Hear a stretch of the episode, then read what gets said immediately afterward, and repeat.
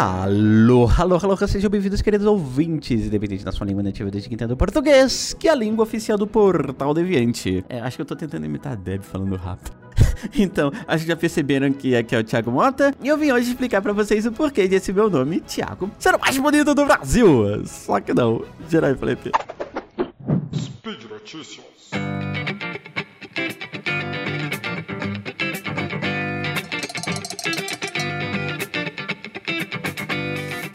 o grupo do SciCast vem trazendo temas bem bacanas pra comentar, assim, spins, né? E o anterior tinha sido a questão da percepção de cores em diferentes línguas que a Jujuba trouxe, e dessa vez foi o André Trapani, que postou, já desconfiado, uma matéria num site de curiosidades que parece mais interessante do que ele de fato é. E eu não lembro exatamente o título da matéria, e é melhor assim, tá?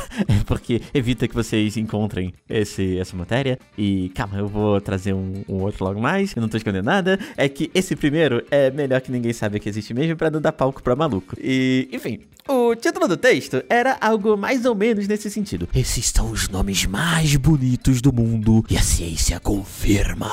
E aí, dentre os nomes, estavam alguns tipo Alice, Helena, Jessica Maia, Olivia, Zoe, Anthony, Arthur, Benjamin, Daniel, Leon, William. E realmente é difícil não desconfiar desse título, muito mais depois de ver essa lista, porque como diabo não tem Thiago? Droga!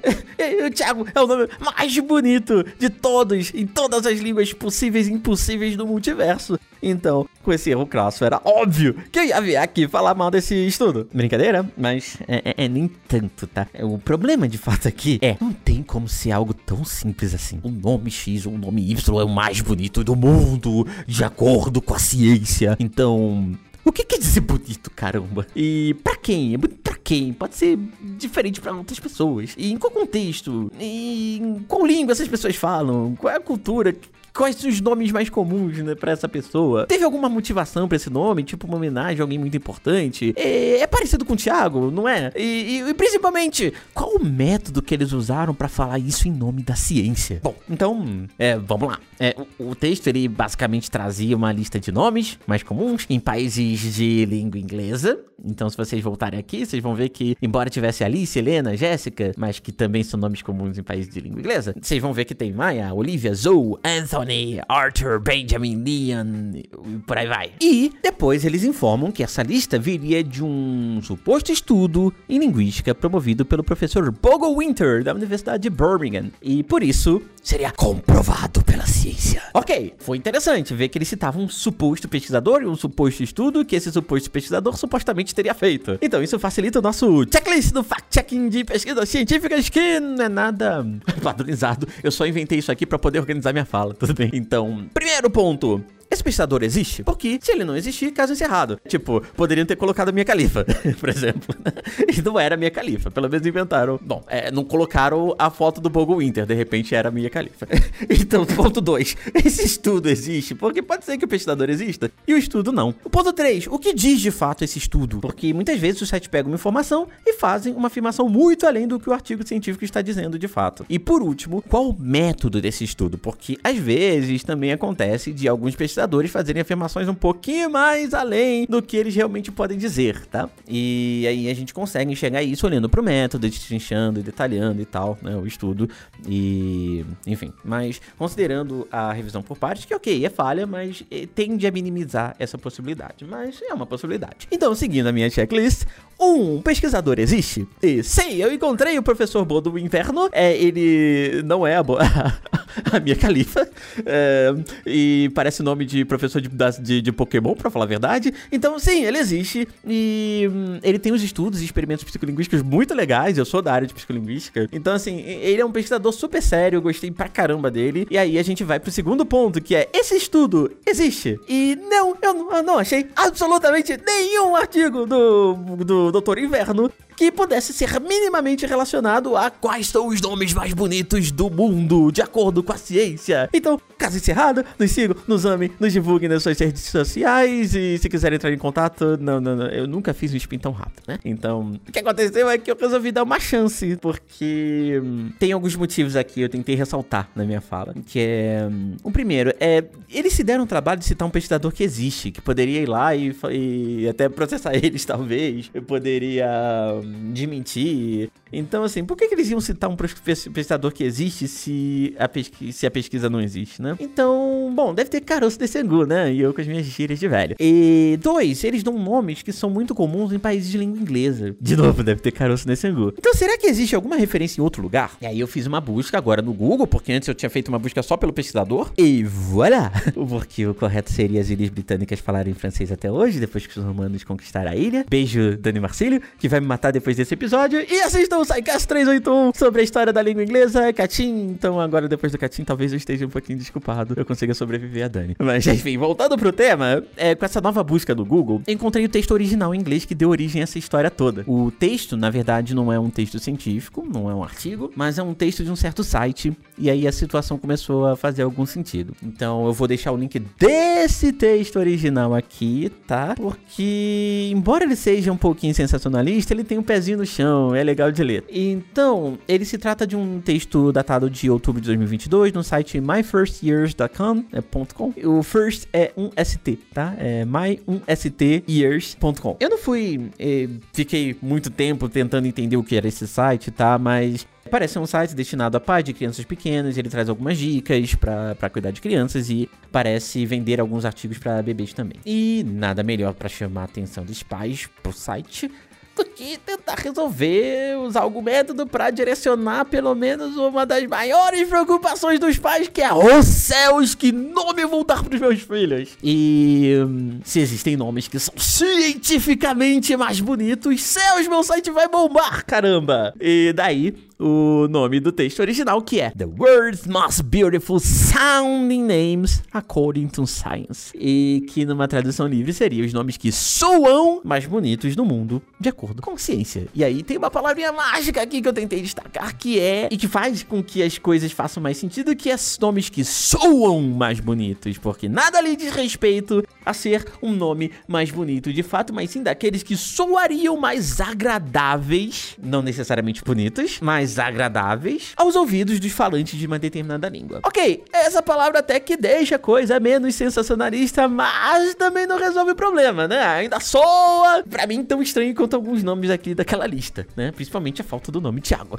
Então, bom, vamos chegar lá, vamos chegar lá, vamos pro texto original agora. Então, se vocês forem começar a ler, vocês vão ver que o texto fala sobre iconicidade e sobre simbolismo sonoro. Ah, na verdade, os dois temas se relacionam. Iconicidade diz respeito ao quanto uma coisa um símbolo linguístico, ele realmente ele é icônico. É, você não conhece aquela palavra, mas pela palavra você entende o que, que ela é. Isso funciona muito em línguas sinais. Em línguas orais não é tão simples, tá? E aí que entra o simbolismo sonoro. Eu vou tentar explicar de uma maneira super rápida aqui, tá? Vocês não precisam fazer isso agora, eu vou deixar um link no post também. Mas se vocês procurarem por Buba Kiki, é B-O-U-B-A, e aí outra palavra é Kiki, cair, cair. Vocês vão se deparar com duas imagens lado a lado. Uma das imagens é uma nuvem arredondada, com umas pontas arredondadas, e a outra é uma, uma imagem com bordas bem pontiagudas, sabe? Né, fazendo os espinhos. Esse é um dos exemplos mais icônicos da área da linguística, que é qual dessas imagens você acha que é Buba e qual dessas imagens você acha que é Kiki? Bom, vocês podem responder o que vocês quiserem, porque não tem resposta. Mas o que acontece é que, na grande, na grande maioria dos casos, as pessoas vão dizer que Kiki é imagem pontiaguda e Buba é a imagem mais arredondada. Sei lá, talvez porque parece que esteja. É, que a gente, parece que a gente tá fazendo uma, uma pontinha, tá dando mais pontadas aqui na garganta. E Buba, a gente precisa estufar, prender o ar, estufar a boca para poder soltar o ban. E aí talvez isso soe mais arredondado. Não sei. E o ponto é, a gente pode inventar alguma coisa. Você inventa um jogo de videogame, você inventa um utensílio doméstico. E é óbvio que você pode dar o nome que você quiser para ele. Mas existe uma tendência de usar certos sons para determinadas formas. Então, lembrando, é, não é uma obrigação, é uma tendência, só que é uma tendência estranhamente forte demais para ser aleatória, sabe? E aí, por isso, tem muitos linguistas que vêm tentando entender o que diabos tem na nossa cabeça para que essa tendência exista, sabe? Tem que ter alguma coisa ali. E aí, se quiserem um exemplo bacana e bem divertido, tem um experimento psicolinguístico. De novo, eu sou da área da psicolinguística, né? Então eu gosto bastante desses experimentos. E ele explora nomes de pokémons que são pokémons inexistentes. Eles. Como se existissem pokémons na vida real, mas assim, que não estão na série. Pokémon não estão nos jogos, tem nos, nos desenhos, mas são desenhos de pokémons feitos especificamente para esse estudo, tá? E a ideia é entender que tipo de nome as pessoas preferem para certas formas desses monstrinhos. E aí esse estudo foi conduzido por uma grande amiga minha, que é a professora Mahayana Godoy, da o FRN, e mais alguns alunos dela, e o professor Shigeto Kawahara, da Universidade de Keio, no Japão. E a Maha, é, eu chamo ela de Maha, Mahayana, ela escreveu um post nos blogs de ciência da Unicamp, e também participou de um episódio do Dragões de Garagem, em que ela explica, né, o, como é que funcionou esse estudo, e eu vou linkar essas coisas aqui no post desse episódio, tá? Enfim, ok, então existe essa ideia do simbolismo sonoro, beleza. Só que o que eu não sabia sobre o simbolismo sonoro é que tem gente estudando valência emocional dos sons. Ok, aí learning moment, porque eu só tinha visto linguistas estudando a tendência de você relacionar certos sons a determinadas formas, formas físicas, talvez algumas coisas um pouquinho mais abstratas, mas não emoções, sabe? Então as pessoas têm tentado categorizar quais são os sons que soam melhor e quais são os sons que soam pior em determinadas línguas. E esse é o pulo do gato. Então, resumindo a história toda, o Doutor Inverno, o Bodo, Winter, na verdade ele foi procurado pela equipe desse site para comentar um pouco sobre é, o que, que a linguística teria dizer sobre quais são os nomes mais bonitos para crianças. E se vocês forem ler o texto, ele é super pé no chão, sabe? Ele informa que não funciona bem assim, que depende de outras coisas, por exemplo, o momento histórico, depende da cultura, talvez da língua, do quanto o nome é uma homenagem a uma pessoa importante e dezenas de etc. ali. E ele cita inclusive vários trabalhos que têm tentado entender a, a mudança dos nomes das crianças em certos momentos históricos, então parece ser muito interessante também. E provavelmente isso quer dizer que esses vão soar mais bonitos nesse momento histórico. É, até que ele menciona um estudo específico que é de Adelman e colegas de 2018, que eu também vou linkar aqui no post, que fazem um mapeamento da valência emocional de 37 mil palavras. Óbvio que não são no inglês, né? Foram em cinco línguas. Então era inglês, espanhol, alemão, holandês e polonês. E ele encontra efeitos de simbolismo sonoro nessas cinco línguas. Palavras não são nomes necessariamente, tá? São nomes de coisas, não nomes de pessoas. E então, assim, bem por alto, o que a gente poderia achar disso tudo é que um, é, é, bem por alto mesmo, tá? Vamos com calma. Não acreditem em mim ainda, mas considerando isso aqui tudo, a gente entenderia algo mais ou menos assim: que vamos dizer, é só um exemplo, tá? Vamos dizer que cada fonema tem uma valência emocional, então vamos dizer que o fonema A ele é mais associado a um som mais agradável do que. Daí, muito provavelmente, o que aconteceria, o resultado disso tudo seria que palavras com muito As, tipo Adriana, teriam, tem três As, né? Então tenderia a soar um pouquinho melhor do que palavras com muitos is, que dão uma valência negativa. Tipo Felipe. Eu falei esse i no final de propósito, porque normalmente a gente fala com i mesmo. É muito estranho.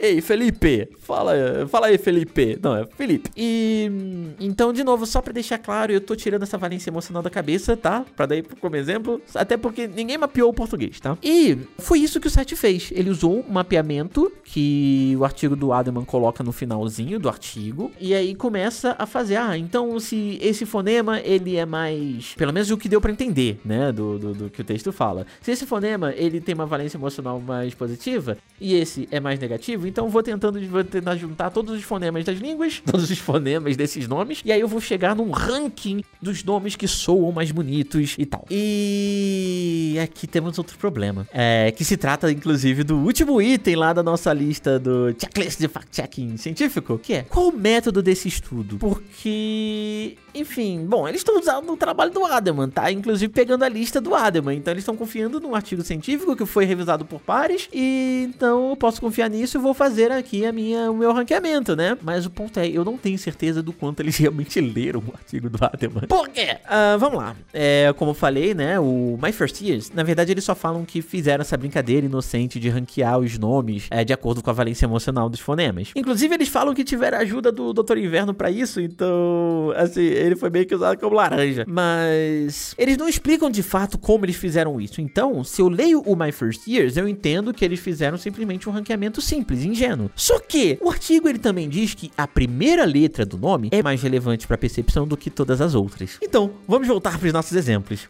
Se o A é, é, de novo só exemplo, isso não existe porque a gente não mapeou o português. Então, se o A soar melhor que o I para nós brasileiros, eu tinha falado que Adriana soaria melhor que Felipe. Mas talvez isso não seja verdade, porque pode ser, por exemplo, que F soe melhor que A. Então, F soe melhor que A, apesar de A soar melhor que I. Então, se isso for verdade, é, nesse exemplo hipotético, o F vale mais na conta. Ele tem um peso muito maior, por ser o primeiro fonema de Felipe. Então, pode ser que Felipe, por mais que tenha três Is e a Adriana tenha, né, tenha três As, o F pode valer mais na conta e Felipe soar mais bonito que a Adriana. O soar mais agradável. Eu tô levando o bonito também pro meu discurso, que droga. Mais agradável. Não, não vamos falar de bonitos aqui, tá? Então, embora o texto do My First Years seja mais razoável, tenha um pezinho no chão, cite artigos científicos, ele também não é um primor de matéria que se utiliza da ciência para falar alguma coisa. E a verdade é que, mesmo que a história esteja melhor explicada, eu não faço ideia de como eles fizeram esse ranqueamento. Eu não sei se eles realmente leram o artigo do Adaman ou se eles só pegaram a listinha ali e fizeram o ranqueamento do jeito deles. Então, não! Ou pelo menos até a segunda ordem, esses nomes, Alice, Helena, Jessica, Maya, Olivia, Zoe, Anthony, Arthur, Benjamin, Daniel, Liam, blá blá blá blá blá, eles não são os nomes mais bonitos do mundo. Tanto por ninguém entender qual é o método que eles estão usando ali, por não ter nenhum estudo que testou isso de fato, e também porque não são nem todos os nomes dos países em que usam esses nomes, muito menos todos os nomes do mundo.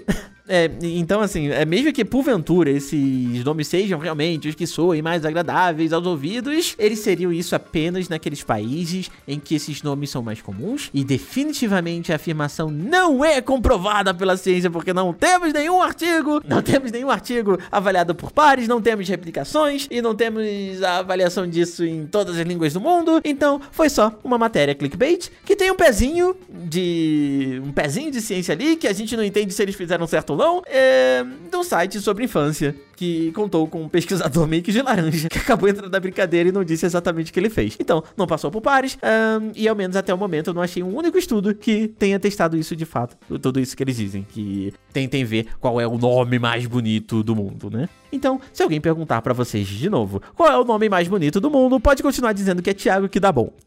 então, comentem, diga aí o que vocês acharam sobre essa história toda. É só deixar um comentário aqui no post ou enviar um e-mail diretamente para mim no thimota com dois t's, arroba unicamp.br ou no contato arroba E só para lembrar, vocês também podem nos ajudar financeiramente no Patreon, no Padrinho do PicPay, que ajuda a financiar não somente o SciCast, mas também todos os nossos spin-offs do como o Spin de Notícias, do qual vos falo nesse momento. E por fim, nos sigam, nos amem, nos divulguem em suas redes sociais. Grande abraço, até amanhã com o próximo colega e até qualquer dia comigo de novo. Tchau, tchau, até mais.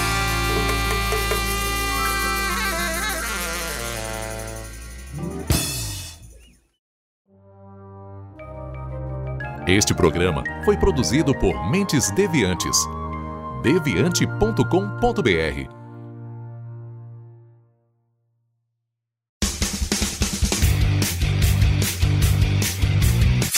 Cortes, edição de podcast.